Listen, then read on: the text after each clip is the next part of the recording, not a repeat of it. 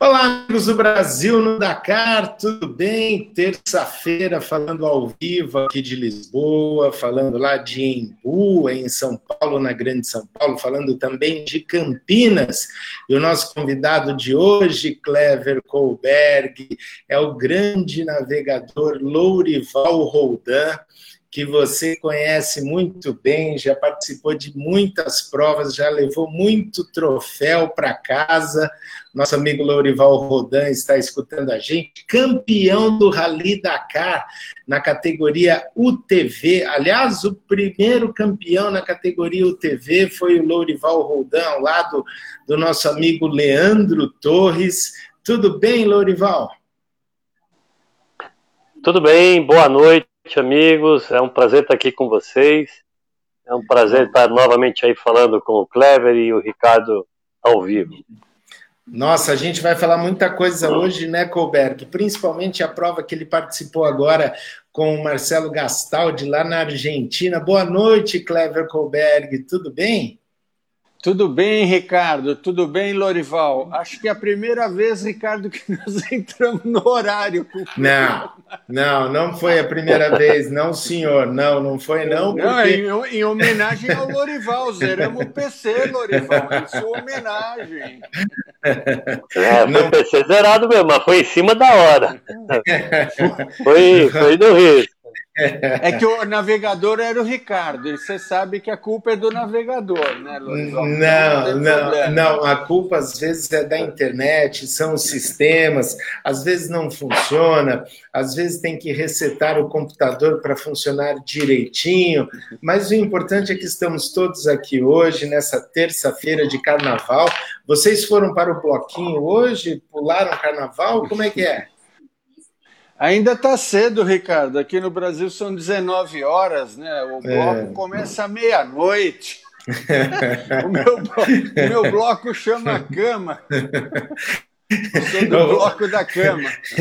Eu lembro daquela prova que tem em Lençóis Paulista. Ah, você vai pular carnaval? Vou lá em Lençóis, Lençóis Paulista.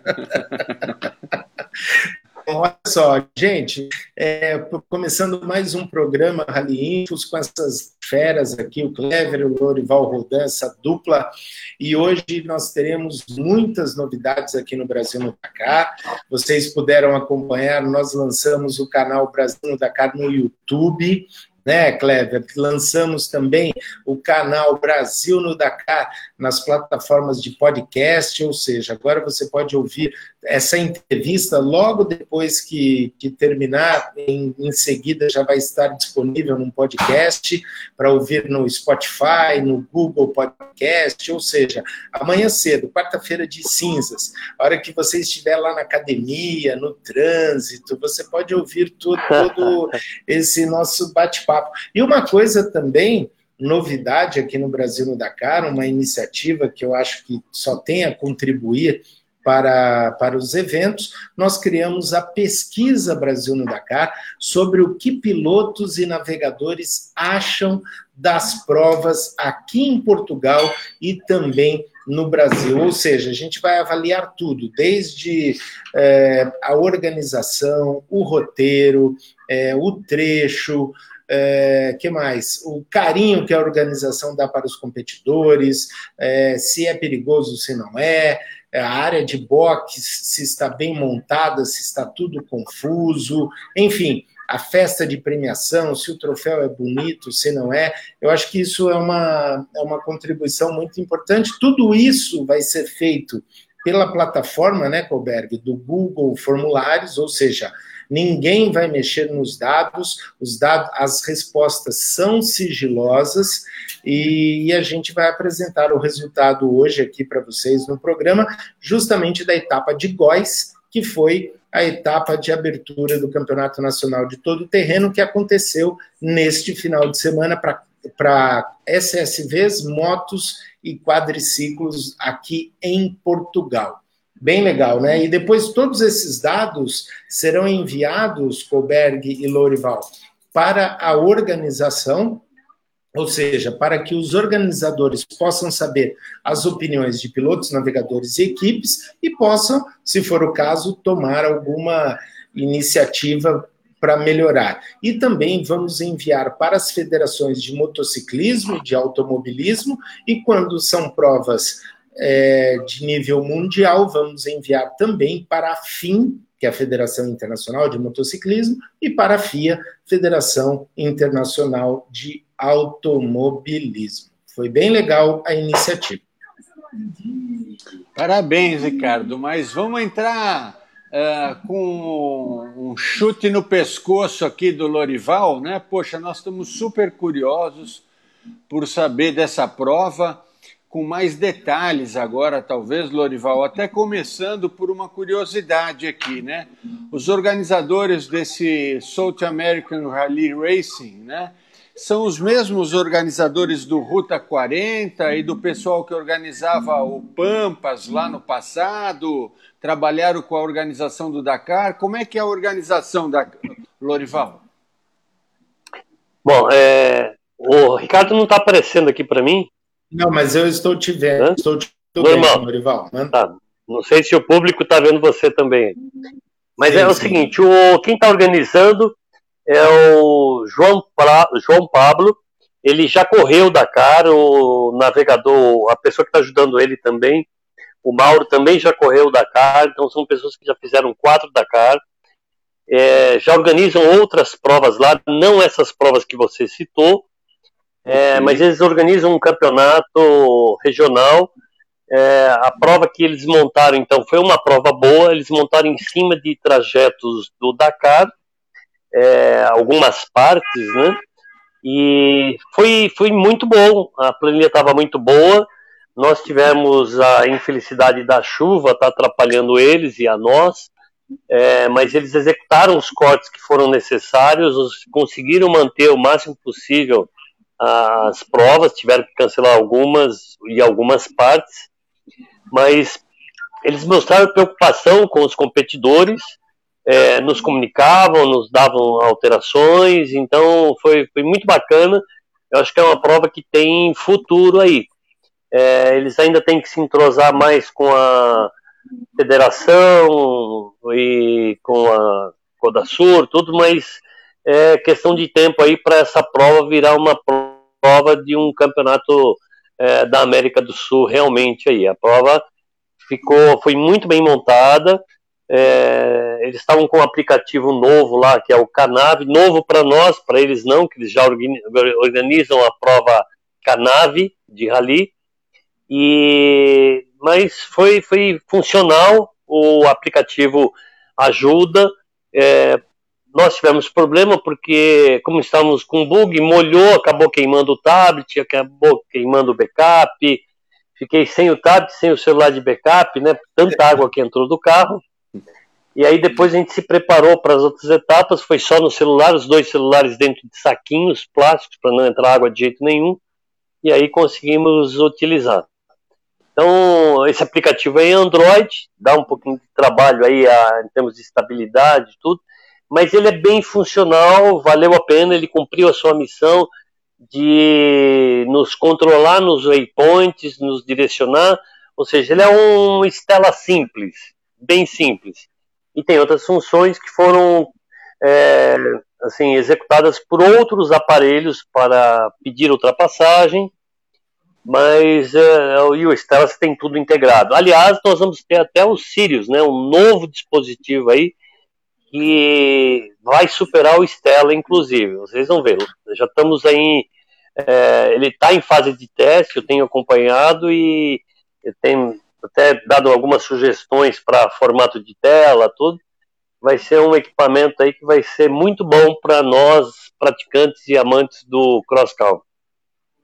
Então esse, esse, essa app que você comentou ela é, é, é, é principalmente para vocês terem esse, vamos chamar de contato com a organização, para a organização estar tá monitorando o que está acontecendo na prova, é isso, Lorival? Isso, ela nos monitora, ela guia, nos dá odômetro, é, nos dá parcial, o nome do, do, do waypoint, ela te penaliza, ela está gravando log, é, e por ser é assim, existe a parte frágil justamente porque um tablet pode entrar água e queimar, coisa que não acontece uhum. num, num ERTF, num Stella, não vai acontecer num Sirius, mas é, tem essa fragilidade. Então nós temos que proteger o equipamento a hora que colocar no carro. Deve funcionar muito bem num carro fechado, mas nos carros abertos como TV e bug, moto, aí já complica um pouquinho. Mas ele é bem funcional. Como chama? Eu não, eu não, eu não entendi o nome desse equipamento. Como chama? É Canave, é C-A-N-A-V.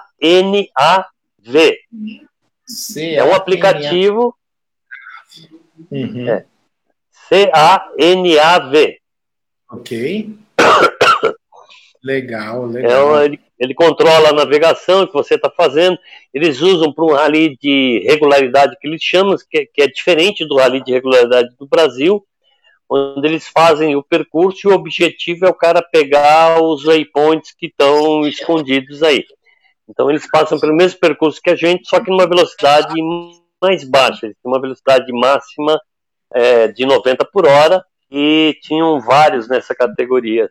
Então é uma brincadeira aí para o pessoal fazer, inclusive levavam vassoura, tipo fecha trilha. Assim. Bom, agora sim, o Colberg, para quem. Desculpa que a gripe pegou.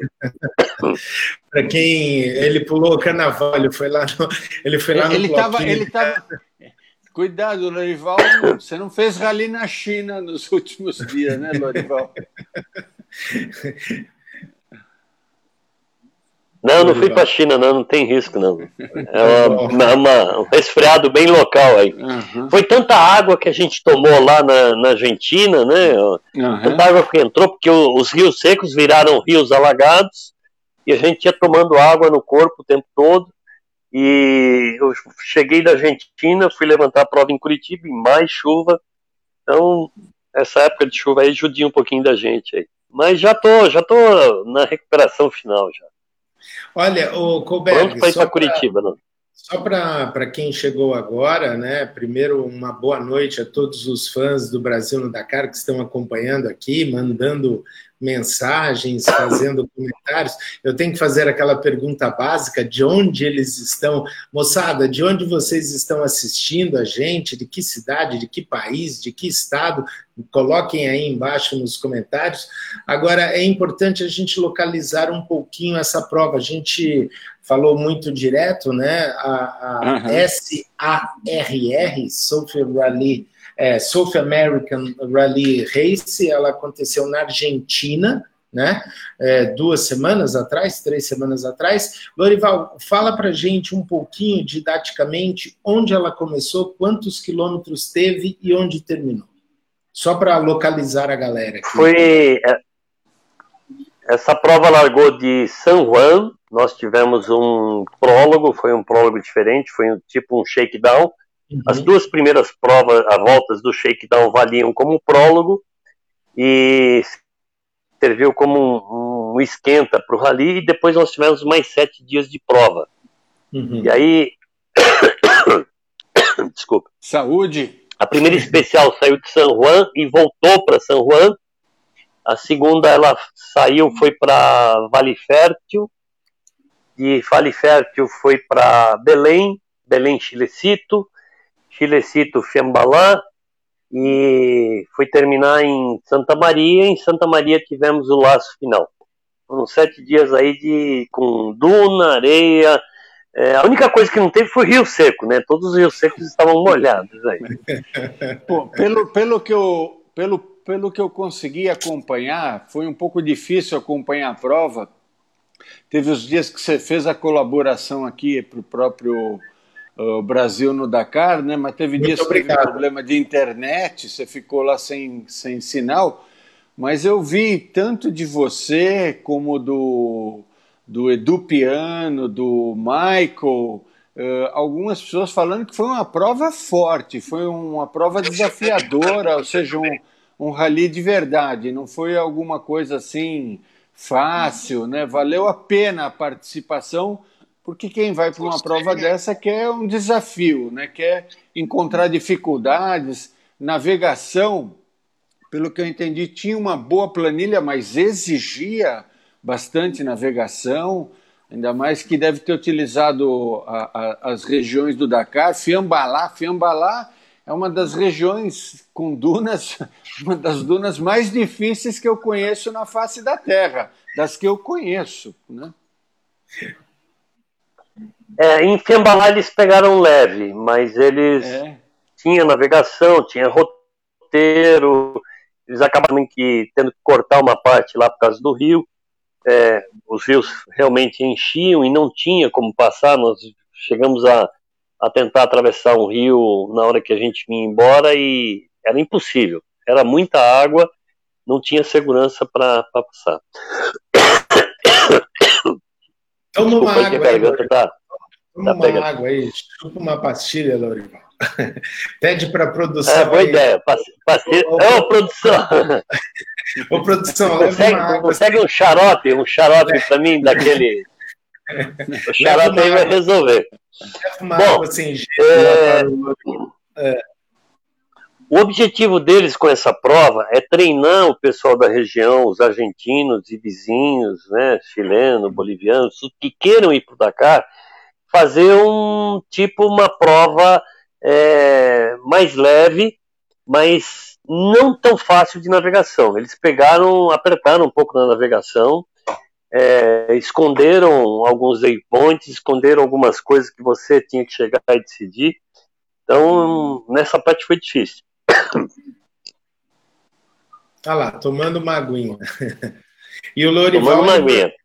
Ele foi participar desse, ele foi participar desse rally com o Marcelo Gastaldi, com um bug 4x2, né, Luiz?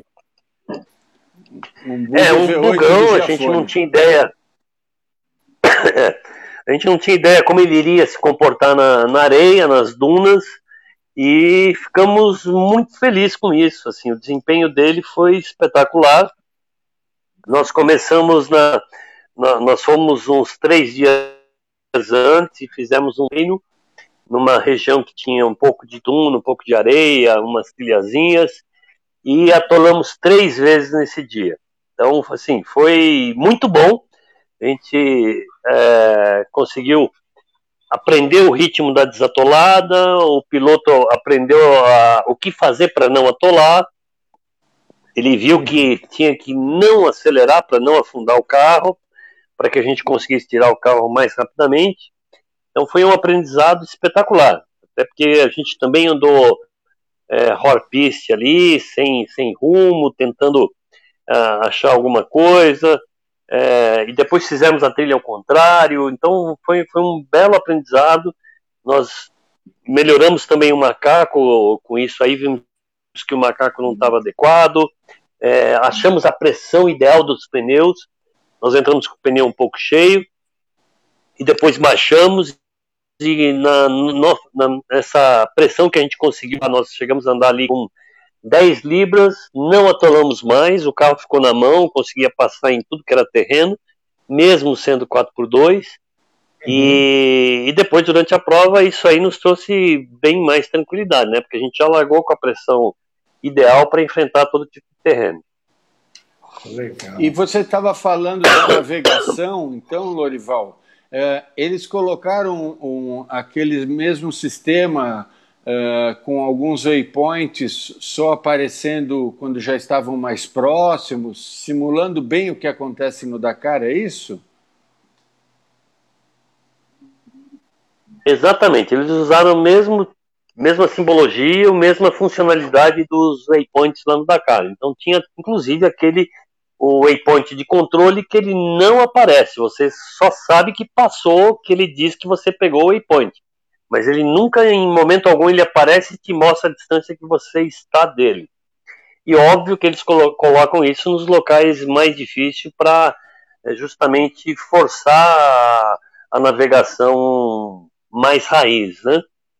E nós vimos que o pessoal lá muitos se perderam num, num, determinado local lá, onde você tinha que ir num CAP 40 e tinha um, uma vala, um caminho fundo lá que não tinha como passar, e aí a gente optava por ir pela direita para tentar achar uma passagem, e não falava nada na planilha, e na realidade o caminho mais curto era você virando à esquerda, passando umas pedras, que aí você conseguia contornar esse, esse rio que era, era muito fundo, mas ali estava seco, e para conseguir atingir, continuar no CAP 40 depois dessa, dessa passagem. Ali foi onde, assim, as pessoas perderam 30, 40 minutos. E nós chegamos ali, a gente estava liderando o rally, chegamos colado na, na Toyota é, na do Jacopini, e foi bom, estamos colados no cara, vamos esperar o que o cara faz. Aí ficamos monitorando ele, seguindo ele, até que chegou uma hora que nós falamos, vamos desistir do cara, porque o cara está tão perdido que não estamos perdendo tempo. Aí nós voltamos para o waypoint anterior e começamos a seguir. Chegamos ali na bifurcação onde tinha a dúvida, e aí a gente conseguiu é, acertar o caminho e voltamos para a prova. E novamente encontramos aí o Jacopini com problema de freios, e aí foi voltamos para a liderança, mas a diferença ficou pequena.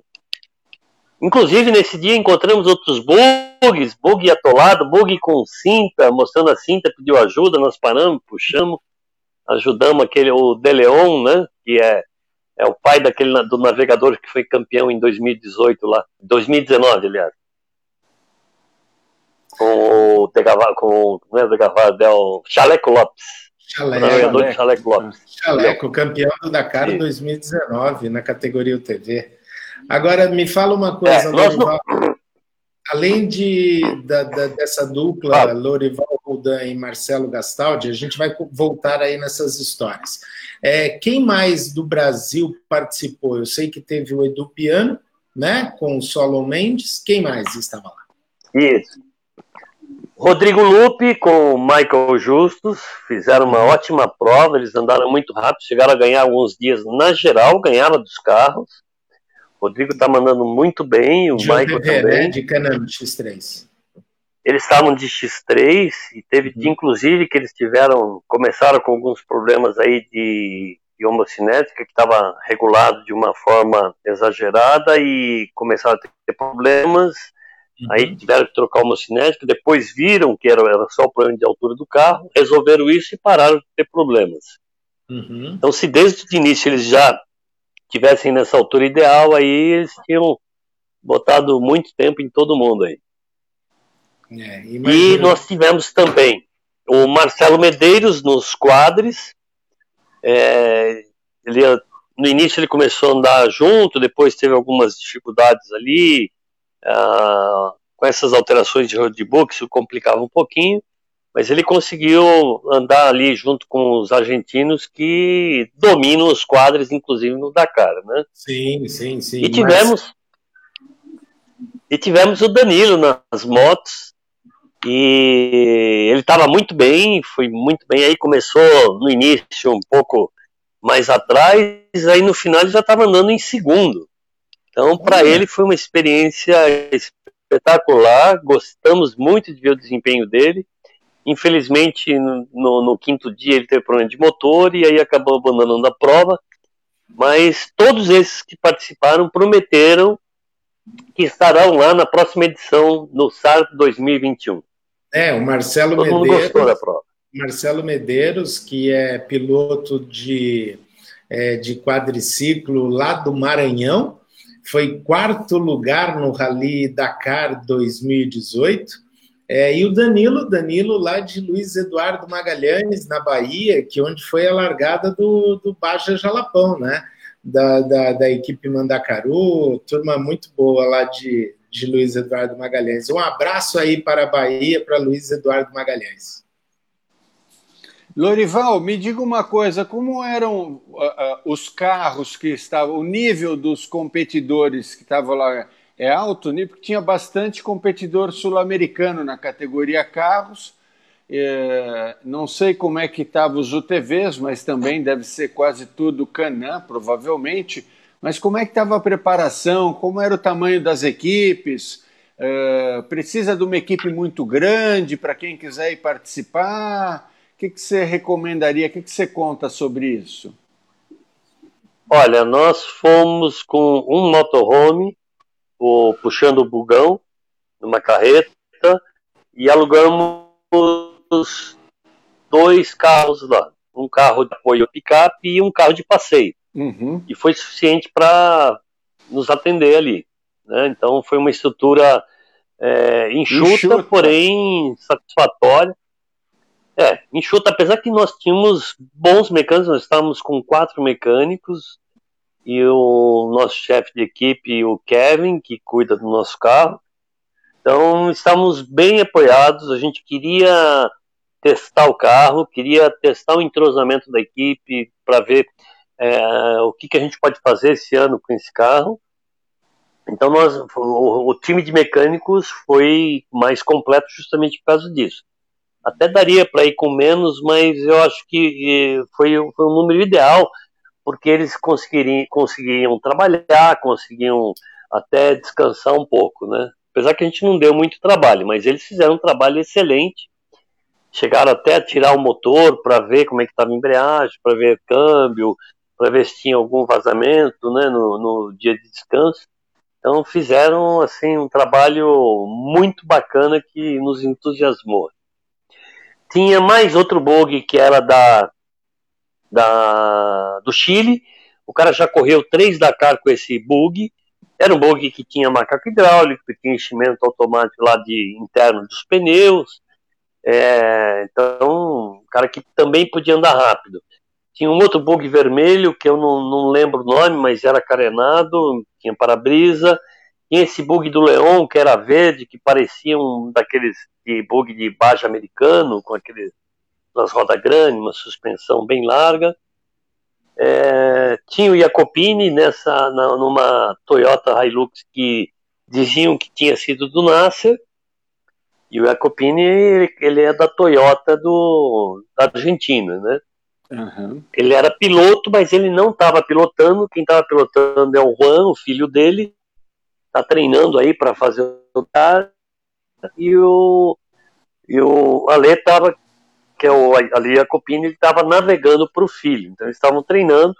Era natural que em alguns momentos eles não estivessem andando tão bem aí na navegação, na pilotagem, mas eles estavam com um carro excelente e nós gostamos de ver no, no comparativo que teve dia que nós largamos lado a lado com a Toyota e ficamos dividindo curvas ali. É, ou seja, dá para andar no ritmo deles, dá para ganhar deles. O, esse bug do Chile, por exemplo, é, nós largamos junto numa largada, porque tinha, tinha dia que as largadas eram lado a lado. É, teve um dia que nós largamos lado a lado com esse bug e ele chegou primeiro que a gente no Rio. A gente largou bem, mas ele acabou conseguindo passar a gente numa curva que estava favorável para ele. Okay. E aí eu sugeri ao Marcelo, não, deixa ele ir, não vamos arriscar, porque a gente estava tava na frente, com vantagem. Falei, não, deixa o cara aí. Quando ele entrou no Rio, deu uma engasgada, nós cortamos para a direita e passamos ele. Depois uhum. não vimos mais o que, que aconteceu com ele. E depois tinha outros carros, tinha mais uma, uma tinha uma Chevrolet que também andava muito bem, andava rápido e, e aí também deu um pouquinho de trabalho, inclusive para poder ultrapassá-la. Foi, foi que deu mais trabalho aí para a gente conseguir ultrapassar.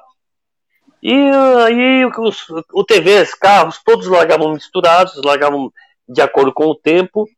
E quando você pega uma especial travada, nós no início pegamos os especiais no primeiro dia, foi bem travada. O TV levou muita vantagem, ele acabou ganhando da todos os carros. E aí a gente largou, nem lembro, acho que foi nono, décimo atrás, assim, então tivemos alguns UTVs aí para passar.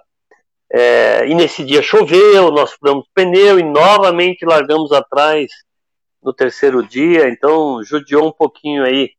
É, mas, mas, até que não, não tivemos grandes dificuldades aí para fazer as ultrapassagens. Tem cachorro aqui. Tá? O cachorro não é aqui. Lorival, não é aqui. Lorival, vocês foram sete especiais, é isso? Foram sete especiais, mas o prólogo.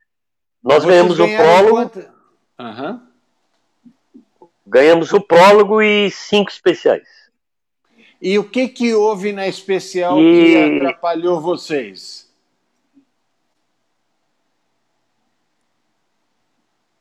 Acho que ele não viu. Tá, tá truncando aí, mas é o seguinte, nós tivemos problemas na, na segunda especial okay. que furou o pneu, era uma reta cheia de baixadas com, com depressões de, uhum. de rio seco, e numa dessas aí furou o pneu, a hora que a gente saiu dessa estrada, fizemos uma curva, percebemos que estava furado, paramos para trocar, perdemos 10 minutos, porque estragou a roda, não saía, demorou um pouquinho, e aí depois cancelaram por causa da chuva. Uhum. Então a gente não conseguiu recuperar esses 10 minutos. Tá.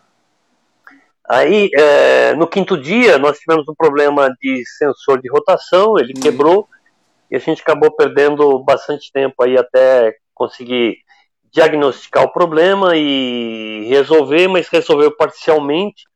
Do, dos oito cilindros acabou voltando só quatro e a gente resolveu abandonar esse dia. Né? Até porque era a etapa da temida Fiambalá, então nós não enfrentamos as dunas aí por causa desse problema. Mas tá aí, tá na carta, a carta tá na manga aqui pra gente voltar pra Fiambalá. Né? Ainda vamos encarar essa duna com o Bob lá. Ô, Lorival, eu tinha anotado aqui até na minha, na minha colinha aqui, exatamente é, essa era a pergunta que eu ia fazer. É, vocês correram com um bug da Giafone Racing, que já correu o Campeonato Brasileiro, Sim. correu o Rally dos Sertões, e essa prova eu ia perguntar exatamente isso, agora já está explicado, mas como tinha se comportado o bug nas dunas, mas aí você acabou de dizer que não fez a, as temidas Fiambalá, né? Mas era, era essa a pergunta que eu ia te fazer, a próxima. A, a preparação do boi. Bom, mas nós tivemos Belém depois, né? Ah, sim. Pode falar, a preparação do boi. Não, fala das dunas, depois a gente entra na preparação. Isso. Bom, é, como a gente quebrou na, de, de indo para Fembalá, depois a gente retornou para a prova é, no, na, na, sexta etapa. Então, como a gente tinha tomado bastante tempo, gente não, não tinha mais como brigar pela geral. Então, nós decidimos fazer uma prova de tudo ou nada, né? Resolvemos testar o limite, nosso limite, o limite de pilotagem, navegação, o limite do carro, e vamos ver, vamos, sim, vamos ver o quanto o bug aguenta, o que, que o bug pode fazer. E aí nós saímos numa especial de 40 quilômetros, nós colocamos 20 minutos na Toyota. Olha só. Então, alô, alô, alô, peraí, peraí. É, alô? E depois acabamos botando mais 23 minutos nas outras duas especiais. Só um pouquinho, Lorival, estou recebendo uma ligação aqui uma ligação do Fernando Henrique, Sim. não é o Fernando Henrique, o ex-presidente nosso aí do Brasil, não. Fernando Henrique, ó, peraí. Ó, ele está perguntando o seguinte: depois o Lorival e o Clever, já que eles estão juntos aí no programa, eu quero saber os detalhes daquela capotagem deles com a L200 lá no Rally dos Sertões. Ó, tá bom, Fernando Henrique, a gente vai falar, tá bom? Fica aí, fica aí, fica aí. Depois vamos contar todas as histórias. Beleza, beleza. Eu tô no programa aqui, cara.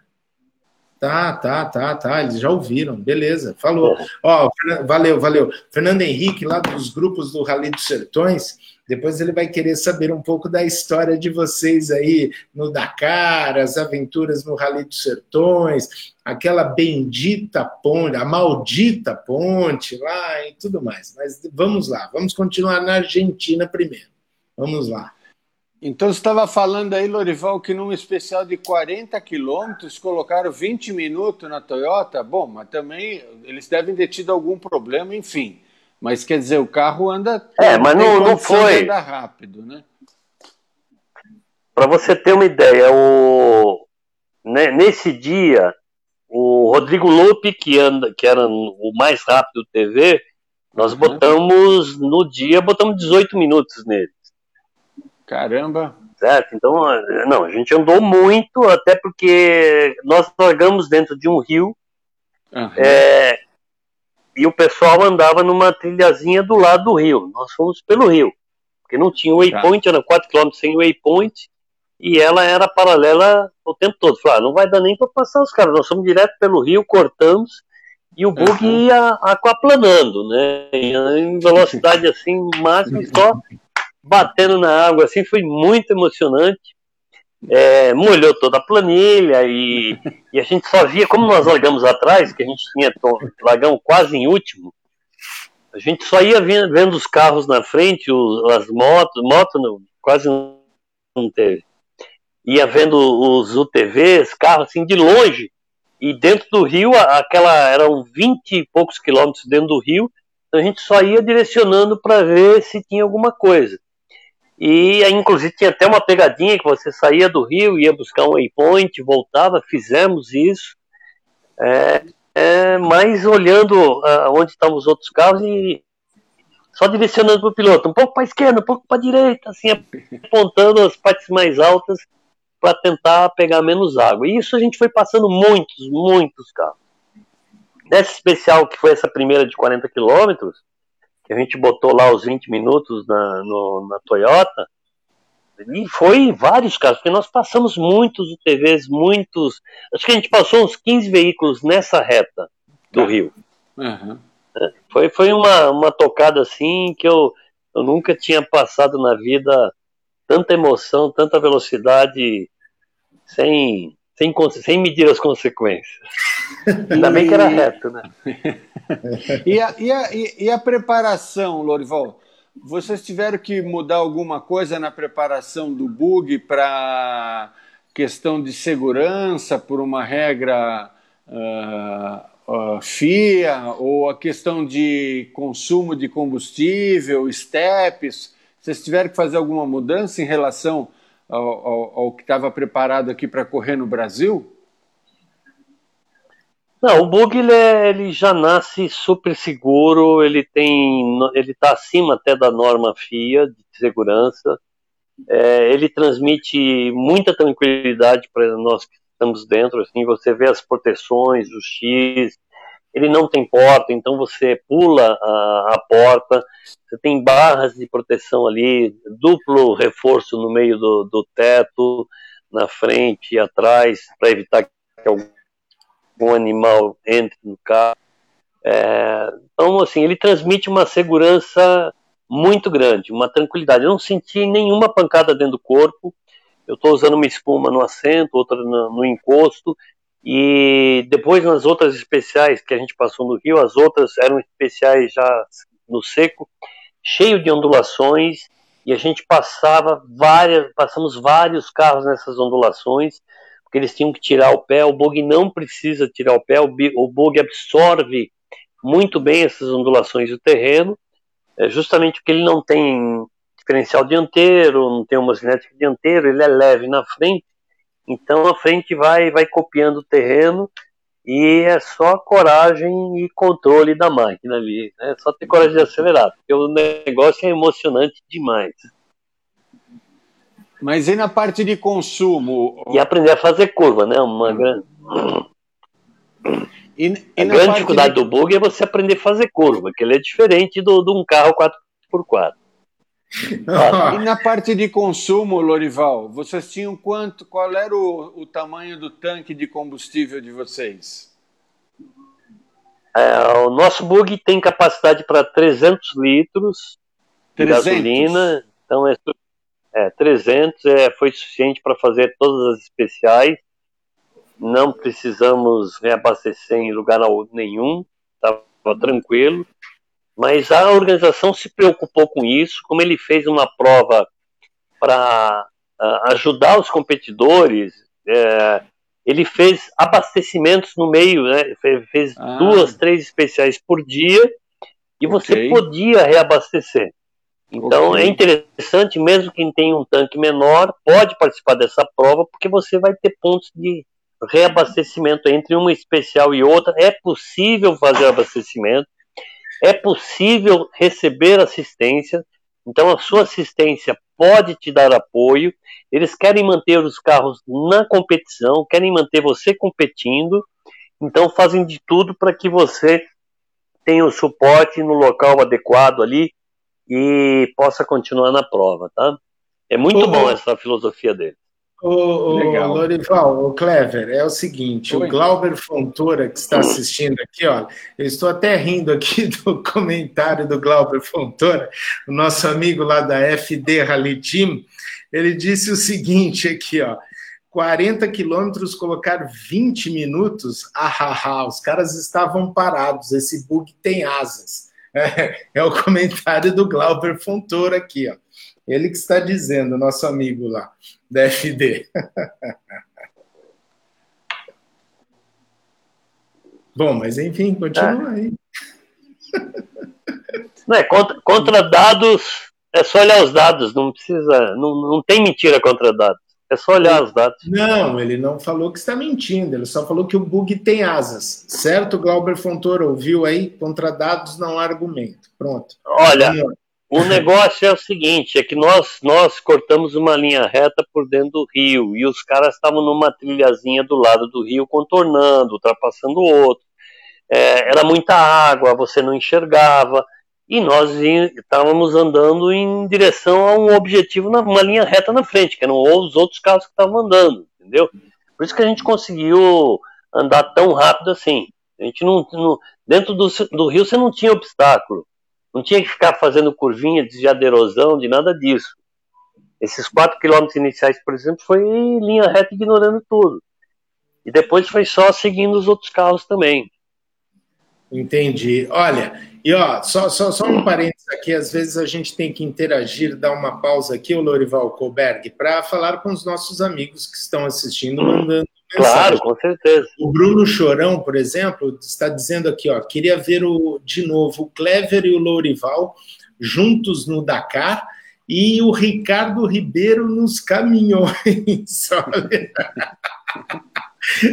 Ricardo Ribeiro, a Leilane. Ricardo Ribeiro nos caminhões é ótimo. E o Fred Almeida, mestre Lorival, esse sabe muito. A Luiz Helena mandando um abraço para vocês dois aí também.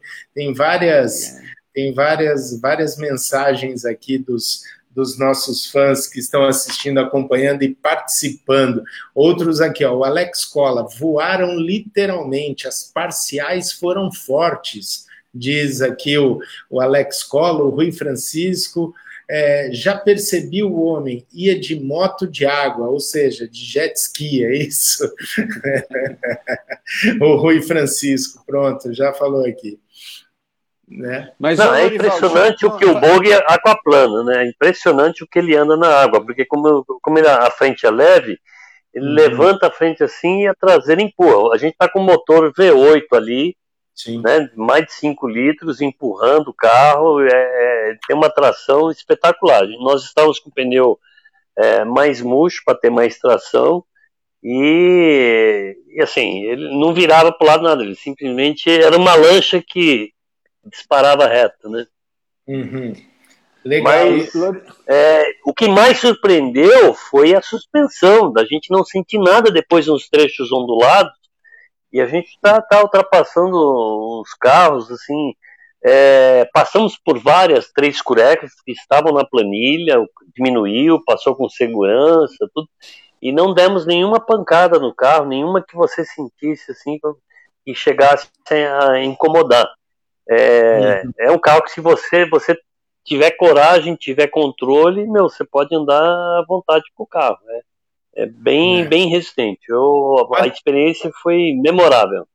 Olha, chegou uma mensagem, chegou uma mensagem aqui lá do Maranhão, Colberg, desculpa aí, o do José Luiz Medeiros, acho que é o pai do Marcelo Medeiros. Ele está dizendo aqui, ó, o grande problema do Marcelo Medeiros foi a navegação, pois ele sempre estava na frente e errava a navegação. Chegou a ficar perdido uma hora e meia. Né? Então, está dando uma, uma explicação interessante. E quando não teve problema de navegação, queimou a vela 4 quilômetros do fim e teve ah. que esperar o Danilo para rebocar. Estava 30 minutos na frente e terminou em segundo com 5 minutos. O homem tem dificuldade com esse aparelho de navegação. Mestre Lourival, por favor, oriente mais rápido possível. pois ele é rápido, desculpe. Aí, ó, tá pedindo umas aulas aí para você, Lorival. Vai, Coberto, já, vai. Já, já que falaram de navegação aqui, Lorival, é, a planilha eles fizeram alguma coisa do tipo que já se utilizou agora no Dakar, uma planilha preenchida em cores, ou, não ou isso ainda não, não teve presente lá? Sim, eles já estão eu, eu, com a planilha. Ah, ok, vamos lá. Eles já estão com a planilha colorida, eles também entregaram a planilha no, no dia da prova, de manhã. Fizeram okay. uma vez isso aí. É, não queriam que a gente levasse trekking, né? Então uhum. a gente não levou. A gente até estudava como ia ser especial, mas não levei. É, segui a orientação lá como eles queriam, eu acho que é o correto. E, e o correto é esse: você não quer que o pessoal tenha trekking, é distribuir a planilha de manhã. Distribui uma hora antes da largada, o cara tem tempo de dar uma analisada, mas não tem tempo de fazer o trekking. Você a planilha estava muito bem sinalizada.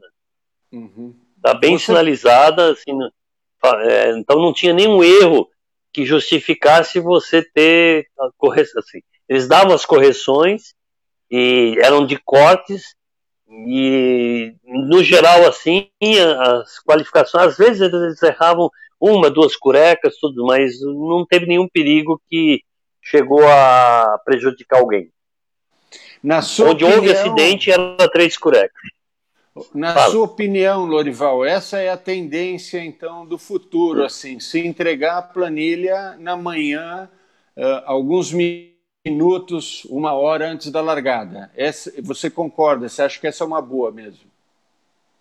Eu acho uma boa, eu gosto disso. Eu comecei no rally recebendo a planilha um minuto antes da largada, quando eu comecei a fazer rally de regularidade em, em 85, 86, fazendo campeonato Paulista, você recebia a planilha uma hora antes da largada, no minuto da largada, aliás, no minuto da largada. Então você andava com o carro e o navegador ia olhando a planilha na hora.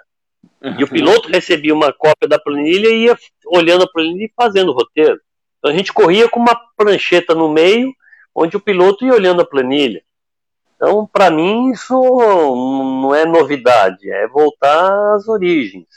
Eu acho correto eles entregarem a planilha uma hora antes da largada, é, não tem mais condições técnicas de fazer um, um trekking e a dificuldade é igual para todos.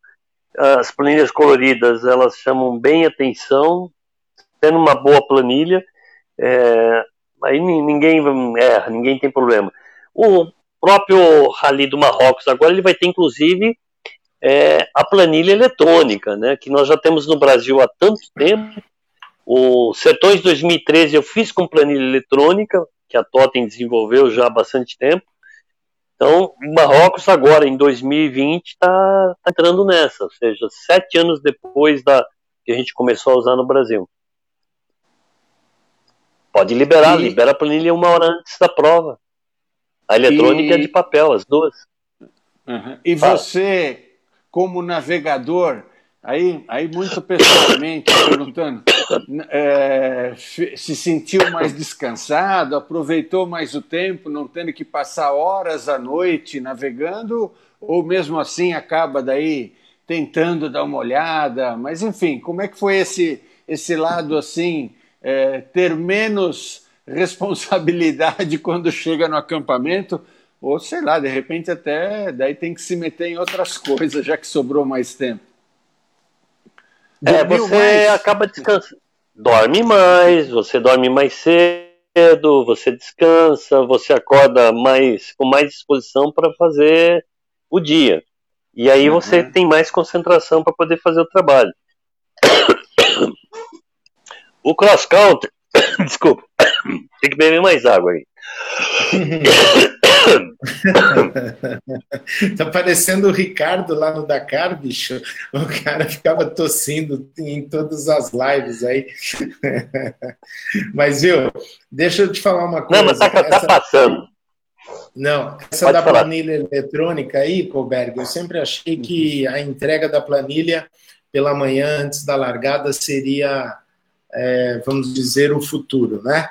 Mas é, agora o Davi Casterra, como o Lorival mencionou, que é o diretor, o dono lá do Rally do Marrocos e o diretor-geral do Dakar, ele anunciou essa semana que eles, assim, no final da semana passada, que eles vão adotar a planilha eletrônica no Marrocos com mais efetividade, e se der tudo certo, apesar que eles já usaram no Marrocos anteriormente, e se der tudo certo, pode ser que entre também no Dakar 2021 a planilha eletrônica, né? E estamos percebendo que o Rally do Marrocos é um laboratório para o Dakar. É, a gente já teve algumas experiências aí que demonstram isso. Entrando num Olha, eu mais... sou fã. Pode falar, desculpa, Cláudio. Entrando num lado até mais técnico, Ricardo, a gente, uhum. Ricardo, o Lorival, Lorival. Desculpa, a gente, uhum. aqui tem, tem muita gente de Portugal que assiste o programa e eles não conhecem o Totem, mas mesmo uh, para os brasileiros, uh, você é um cara que talvez já teve acesso a vários tipos de equipamento. Lorival, o que, que você está utilizando ultimamente para navegar? Ou o que, que seria assim que você imagina que fosse o ideal? Talvez não precisa dar nome de marca ou, ou até justifica. Não, eu prefiro usar o Totem porque tem um sensor backup, o outro não tem. O que, que você indicaria hoje em dia para os navegadores como o ideal de equipamento para quem vai fazer um rally? Eu tenho na minha cabeça o ideal, ele ainda não existe no mercado. É, é. O ideal para mim é, é, um Cybertrip com Cyber a funcionalidade e a garantia de, de, de, não dar defeito, assim, com LEP, com todos aqueles controles que tem no, no Colosso Totem. O Totem ah. Colosso, ele é um equipamento que ele não dá defeito, ele nunca deu defeito, usei muitos anos, ele nunca me deixou na mão. Usamos e, no Dakar. Só que o, usamos no Dakar. Só que o display do Cybertrip, aqueles números vermelhos, seria muito bom no, no Colosso para que você consiga ver com o carro pulando, com o carro andando, baixo de chuva. Então eu melhoraria o display do Colosso Evo colocaria esses números em vermelho para ficar igual. E teria também a entrada de medição de GPS que tem o Cybertrip. O Cybertrip ele tem uma medida muito boa. Só que o Cybertrip ele é sujeito a problemas. Ele dá problema de antena, ele dá problema de, de teclado começar a falhar, ele trava com o calor, tem, tem as suas deficiências mas hoje ainda é um dos melhores equipamentos para você ter no carro. Então, eu recomendo ter os dois. Eu tenho os dois no carro ao mesmo tempo, para que eu possa ir alternando aí conforme as dificuldades que surgem. Eu corro com dois Cybertrip, boto um, um totem sempre que possível, então, uma, que nem o Canave, ele tinha odômetro, por isso que eu não precisei usar o, o totem lá. Eu usava Canave como um backup, inclusive, da metragem. É, mas é isso hoje o que a gente tem e o que eu gostaria de equipamento. Perfeito, perfeito. Sabe uma outra coisa que eu fiquei curioso? Aí não está ligado à navegação, Lurival. Está ligado a ir para a Argentina com esses equipamentos. Como é que foi atravessar a fronteira com, e levar isso para a Argentina? Porque provavelmente não não sei se a organização tinha providenciado alguma documentação, algum despachante, alguma facilidade. Foi tudo tranquilo na fronteira, Lorival? Foi tudo tranquilo, a organização deu suporte, nós indicamos, fizemos uma lista de todos os materiais que a gente estava levando, eles mandaram um formulário, nós preenchemos, foi enviado para eles. Tinha, quando a gente chegou na alfândega lá para cruzar, tinha uma pessoa da organização lá, é, que foi um despachante cuidando de tudo isso. E foi um serviço pago, mas que facilitou aí e permitiu que todo mundo atravessasse ida e volta sem nenhum problema. Depois na Argentina, tranquilo lá, ou teve que dar algum cigarro lá para polícia?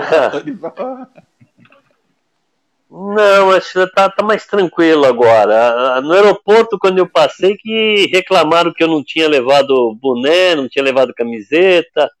Eu fui o último a passar no raio-x lá e reviraram minha mala de cabo a rabo. e reclamaram que eu não tinha. Como é que eu estava indo para o Rally e não tinha nada para dar de presente? certo. Bom, olha só, e só para o nosso tempo está o nosso tempo está ficando curto aqui, o nosso papo, se deixar, a gente fica duas horas, né? Com essas duas feras aí, a gente pode até marcar um outro dia com o Lorival, mas só para dar uma notícia do Gustavo Jomim, que está correndo um campeonato mundial lá no Catar, na categoria UTV, com o Jones. É, hoje eles tiveram um problema, o Yazid com a Toyota oficial bateu na traseira deles é, quando eles estavam parados no, numa duna, é, destruiu parte da parte traseira do, do UTV. Eles tentaram seguir por mais 120 quilômetros, conforme o Gustavo Gujomin narrou no Instagram dele, mas aí depois não conseguiram e eles estavam em P1, estavam na liderança e teoricamente eles devem continuar. Tem mais dois dias de prova lá no Catar e vamos torcer para o, para o brasileiro, né? Mas vamos lá. Bom. E olha, então, Lorival, já que nós estamos chegando no final aqui, tem muita coisa para a gente falar. Estamos falando aí, pedindo para a gente contar a história do capotamento. Isso a gente pode fazer um programa para falar sobre capotamento um dia desse. Sobre navegação, puxa, a gente precisa marcar um dia outro aí com o Lorival para falar só sobre navegação, para ele dar toques aí, uh, ajudar Podia, o né? pessoal, né? Pô, acho, assim como a gente tem feito segurança, teve essa pro, teve a parte de segurança no início da prova que o Lorival pode até para finalizar aqui fazer um relato sobre aqueles uhum. exames, né? Eu achei isso muito interessante. Mas é, é, então eu também gostaria de saber, Lorival, o que, que você vai fazer durante o ano agora, né? Talvez a gente anunciou pouco aqui, né, o Lorival. É, é, eu já não estou nem com o currículo dele aqui, que é bem grande. Só de Dakar, quantas provas já são, Lorival? Eu já fui 12 vezes ao Dakar. 12 já são 18 Dakar. 12. 18 tá. sertões. 18 sertões. E, é. Campeão brasileiro de velocidade, de regularidade, de, de campeão paulista, carioca, tem, tem um monte aí, graças a Deus, campeão Baja com você, campeão brasileiro com Ingo Hoffman, é, com, com Reinaldo, então andei com bastante piloto rápido e tive a grande felicidade de ser campeão do Dakar aí com o Leandro Torres, e agora com essa parceria com o Marcelo Gastaldi, onde a gente conseguiu andar onde nós conseguimos nesse dia que pós quebra, a gente conseguiu descobrir os nossos limites, foi muito bom. O Marcelo viu que ele, ele pode andar muito mais do que ele estava andando, muito mais do que o carro estava tava permitindo. Então, assim, acho que foi um desabrochar, né? Porque se romperam algumas amarras, se a gente não tivesse quebrado, nós não teríamos andado nesse ritmo, estaríamos andando ali no mesmo ritmo da Toyota e na realidade a gente pode andar muito acima do que eles estavam andando. Isso aí vai nos ajudar agora no Campeonato Brasileiro. Nós estamos indo aí no dia 6, 7, 8 correr já em Minas, Patos de Minas. É, vamos correr lá de Bug, vamos correr o RN, vamos correr o Jalapão, vamos correr o, o Marrocos, provavelmente vamos tentar correr aí também o Rally dos Incas e vamos correr o Dakar também. Oh, não sei se está indo com qual veículo, mas vamos. Opa! Oh, mas, boa, boa. Quando você diz vamos, seria você, seriam você e Eu o e o Marcelo. E o Marcelo Gastaldi? É, Gastaldi, Roldan, então, uma dupla temos... aí que está muito bem afinada. Olha, que, que aliás, que aliás, Colberg, eu vou revelar uma coisa aqui. O Gastaldi e o Lorival quase foram para a Arábia Saudita em 2020. Quase, quase. Faltou pouquinho para eles irem. Então já temos uma dupla: Marcelo Gastaldi, lá de Manaus, do, e, e Lourival Roldan. Ah, muito bem, muito bom, muito bom. Aí, primeira dupla brasileira anunciada, hein, Colberg? Aqui no, só, aqui no Brasil, só aqui no Brasil, no Dakar, a gente, a gente dá esses furos de reportagem aí, né, Colberg? Ai, ai, ai. Olha, gente. É, com certeza não seremos os únicos. Uhum. Né? O Rodrigo Lupe com o Michael estão se preparando, vão andar algumas provas aí internacionais também, uhum. vão lá para a Argentina correr o Guarani. Ou seja, eles são uma dupla que prometem fazer bonito no próximo Dakar. Fiquem de olho Ótimo. neles também. Legal, legal. Aí, Ricardo, convidados, convidados é. para os próximos programas. Vamos. Pois é. Vamos falar com eles também. Vamos. Ô, ô, ô Lorival, convença é. lá o Nós teu... trabalhamos juntos lá. Viu? Nós traba... ficamos juntos lá, os brasileiros se uniram. Uhum. É... Tanto com, com tantos de, de UTV, de moto, quadriciclo, nós trabalhamos juntos lá na, na parte de, de é, reparar a planilha, né, montar planilhas, correções, a gente se ajudou, a gente teve um ótimo clima, foi muito bacana, nós estávamos unidos e vamos estar unidos aí em todas as provas possíveis aí para que a gente possa, inclusive, trazer mais notícias para vocês aí, boas notícias. Está contratado, né, Ricardo? O nosso, o, o Lorival vai ser nosso correspondente, correspondente, de dentro, de dentro da especial. Exato. Já, só que lá no Dakar não pode usar, né? Se for no Dakar não pode usar o celular, tem que ficar é, num celular não, mas pode usar. né, podemos usar uma GoPro aí, grava ali, fica gravado, isso, depois isso. é só passar, pô. Vamos dar um jeito, olha. É isso, pronto. é isso aí. Pronto, pronto, legal. Olha, Agradeço muito a tua participação. Aliás, o, o Colberg, a gente já podia marcar uma nova data com o Lorival, né? Porque ele tem muito assunto para falar, hein? Temos que ver, disputar a agenda dele, porque ele vai fazer 45 mil ralis esse ano, se colocar os regularidade, uhum. o Mitsubishi Motorsport uhum. os empresariais uhum. e, e, de quebra fazer alguns internacionais e os setores. é, eu estou correndo a Mitsubishi Cup também. Estou correndo Mitsubishi Cup também. Sempre tem uma vaguinha, eu corro o Paulista Off-Road, que é uma excelente prova. Bom, tem domingo, Trans Catarina. Sábado e domingo em casa não existe, então, né? É isso. Não, existe, existe. É meio raro, mas existe. Mas existem outros dias que a gente fica em família, que a gente colabora aí, que a gente se dá bem. Não se preocupe. Não, mas é, ele já deu um jeito, Ricardo. Tem umas provas que daí ele leva a mulher ou a filha para pilotar lógico. ou para navegar. Isso é importante. Isso Quer é importante. ficar comigo? Vem para o rally. não, mas o não, mas é a gente fala de final de semana, mas muita gente não, não entende que a gente trabalha aos finais de semana, né? E às vezes a nossa folga, o um momento em família, não é, Lorival? É numa é. segunda, numa terça, numa quarta, num dia de semana qualquer, porque no sábado e domingo a gente está ralando, como eu estava lá este final de semana em Góis, sexta, sábado e domingo. Olha, um sol, queimei a testa aqui. Bom, Opa. é isso. Olha, Coberg, eu vou, eu vou, Lorival, muito obrigado. Eu vou liberar aqui o Lorival. Valeu, Lorival. E eu só vou dar o resultado da nossa pesquisa, mais dois minutinhos aqui, que é importante, conforme eu prometi. Lorival, obrigado pela participação, tá bom? Valeu, a gente se fala. Obrigado até e até a próxima. A gente, que agra... a gente que agradece. Valeu, Lorival. Bom, Koberg, e agora é, vou, nós fizemos aquela pesquisa, né? Conforme eu anunciei, ela já está aqui na tela. Eu vou tentar colocar só. Ela é direto, estou puxando do Google. Eu vou tentar colocá-la aqui na tela só para é, vocês acompanharem. Quer ver? Deixa eu, eu tentar. Eu parei de te escutar, Ricardo. Parou de me escutar? Então vamos lá. Deixa eu ver o Colberg aqui. Está me ouvindo aí, Colberg? Alô? Alô?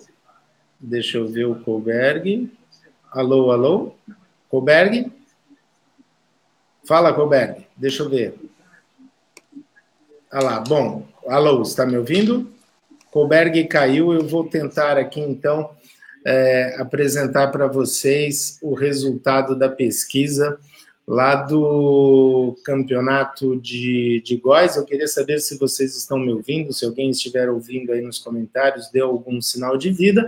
Como eu expliquei no início do programa, o Brasil no Dakar resolveu fazer pesquisas de opinião com pilotos, navegadores e equipes sobre a qualidade das provas é, aqui em Portugal e também no Brasil. Eu vou tentar fazer aqui para vocês. Deixa eu fazer uma gambiarra aqui.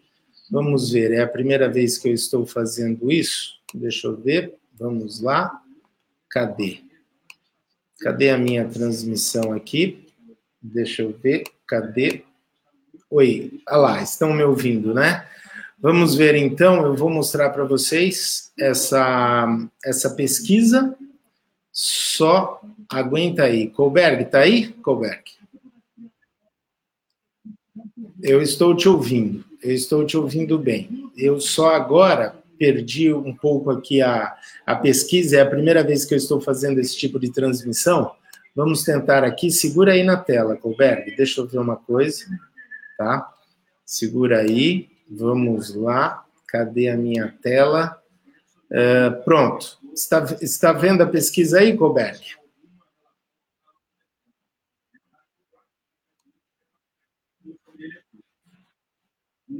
Uhum.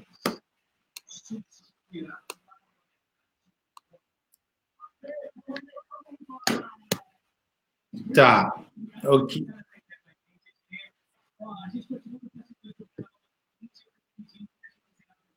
É, eu vou mostrar agora é, para vocês um pouco de como foi feito esse trabalho. Nós tivemos 52 respostas, né? É, nós tivemos 52 respostas com vários pilotos e navegadores. Deixa eu ver se, se o pessoal está conseguindo, pelo menos, ver aqui na tela. E perguntando a, qual era a opinião geral sobre o RAID TT de Góis. Então, nós temos aqui, olha, é, 36,5% consideravam, consideraram a prova uma boa prova, 21,2 uma prova média, 13,5 uma prova ruim, e depois nós tivemos aqui 5,8 muito ruim. Tá? Agora vamos lá. Qual a opinião sobre o trecho cronometrado? Tivemos 30% uh, consideraram bom, 28% consideraram médio, 20% ruim é, e 18% excelente roteiro. E nós tivemos aqui 4% como muito ruim. Depois tivemos qual a sua opinião sobre a área dos boxes? Então, então vamos lá. É, consideraram uma, deram uma classificação média, 41,2%. 39,2% consideraram boa, 7,8% consideraram é, excelente, deixa eu ampliar um pouco mais aqui, e 11,8% consideraram ruim. Agora, o que achou da divulgação da prova antes, durante e depois? A divulgação, no caso de comunicação social e a própria comunicação entre a organização e os pilotos. 37,3% consideraram média, 19,6% boa, 27,5% ruim, 13,7% muito ruim. E nós tivemos aqui 2% excelente. E o que achou da premiação, da cerimônia de premiação? Infraestrutura, troféus, formato, roteiro, agilidade. Tivemos é, 38% médio, 29,8% ruim, 19,9% muito ruim e 17% boa. E o que achou do site da cronometragem e divulgação dos resultados antes e depois do fim da especial? É, quem, quem manda aqui é a classificação média, com 30,8, depois tivemos uma boa com 26,9, 23,1 como ruim e 19,2 como muito ruim. E qual a sua opinião sobre a organização da prova que foi feita pelo Motoclube, de, o Góis Motoclube? 44% média, 34% boa, 12% excelente e 10% ruim. E aqui, depois eu vou colocar é, em fotos, são os comentários dos pilotos é, sugerindo melhorias, sugestões como sugestões. Então, é, tem um piloto aqui que sugeriu prêmios em dinheiro para os três primeiros, tentar novos caminhos para não repetir e melhorar os prêmios. É, que mais? Outro que deveria ser substituída pelo Baja TT Vindimas. É, enfim, tem vários comentários que depois eu vou publicar é, como fotos, como imagens aqui na Galeria do Brasil no Dakar. E tudo isso, Colberg, nós vamos enviar para é, a organização para que eles possam analisar isso e ver o que, o que eles podem é, é, tirar de proveito é, dessas informações. É uma forma que eu acho interessante para contribuir, não só aqui em Portugal, mas vamos fazer tudo isso também é, no Brasil, porque eu vejo que os pilotos, às vezes, pilotos navegadores e equipes, eles têm sugestões ou críticas ou comentários, mas às vezes não tem um canal de comunicação. Então, resolvemos criar isso aqui no Brasil, no Dakar, e vamos analisar todas as, é, as informações e muito importante, né, Colberg, deixar muito bem claro, todos esses dados e esses gráficos foram feitos automaticamente pelo Google Formulário. O que eu fiz? Mandei, criei o formulário no Google, enviei o link para as, para as pessoas das equipes pilotos e navegadores e eles responderam em em, em, respostas de múltipla escolha e depois os comentários, e o Google tratou de fazer tudo isso, ou seja, ninguém pôs a mão em nada. Espero e fica, que a gente... E fica, e fica anônimo também, né? Ninguém precisa se Sim. preocupar com... Pode falar o que está pensando, né? Porque Óbvio, fica anônimo lógico, também. É, é, é, lógico que quem respondeu foram os pilotos, navegadores e equipes que participaram da etapa. Agora, o que cada um respondeu, esse fica aqui só para gente. Aqui ninguém vai saber e não tem que saber também. Correto. Né? Excelente. Tá Excelente, é. Ricardo. Vamos ver, espero que isso seja uma contribuição do Brasil no Dakar para, obviamente, a gente que gosta do esporte, a gente só quer ver melhorar a cada dia, a cada prova. Perfeito. Tá bom? Então é isso, Ricardo. Vamos finalizar com só aproveitando aí você fazer um reforço sobre o YouTube e o podcast, né, Ricardo? Para a gente finalizar e dar boa noite aí, agradecendo. É eu, eu não tive oportunidade, mas eu quero agradecer o Lorival por mais uma vez colaborar, o prestígio aí. Uhum. Agradecer os participantes. Aí hoje tinha um assunto, o assunto foi super interessante com o Lorival. Uhum. A gente focou muito em aprender um pouco com essa prova. Mas uhum. obrigado aí ao pessoal que nos acompanha aí, mandou perguntas, comentários, né? Ok, é, nós temos agora o canal Brasil no Dakar no YouTube que ainda não temos o, o, o, nome Brasil no, barra Brasil no Dakar, porque a gente precisa atingir pelo menos 100 inscritos. Hoje à tarde nós estávamos com um pouco mais de 60, é uma coisa nova, então logo depois a gente já vai ter o youtube.com barra Brasil no Dakar e temos também o nosso FM, a nossa FM e a nossa, é, o nosso podcast, que toda essa live aqui hoje quem não assistiu pode ouvir amanhã no carro, pode ouvir fazendo caminhada, pode ouvir no trabalho, com fone de ouvido, tranquilamente, no Spotify e várias outras plataformas. Bem interessante. Ou seja, além do Facebook e do Instagram, agora estamos praticamente em todas as plataformas digitais é, para divulgar o rally, o cross country e o todo terreno. Beleza, Ricardo. Beleza? Então tá, Colberg, obrigado, valeu, valeu todo mundo que acompanhou. Deixem aí os comentários e a gente volta na próxima terça-feira com mais um convidado especial para a gente bater papo. Beleza? Valeu, Colberg, bom, obrigado. Bom, bom, é. bom, bom carnaval para quem vai para a festa aí, juízo. juízo, valeu, um abração, valeu, tchau, tchau a todos.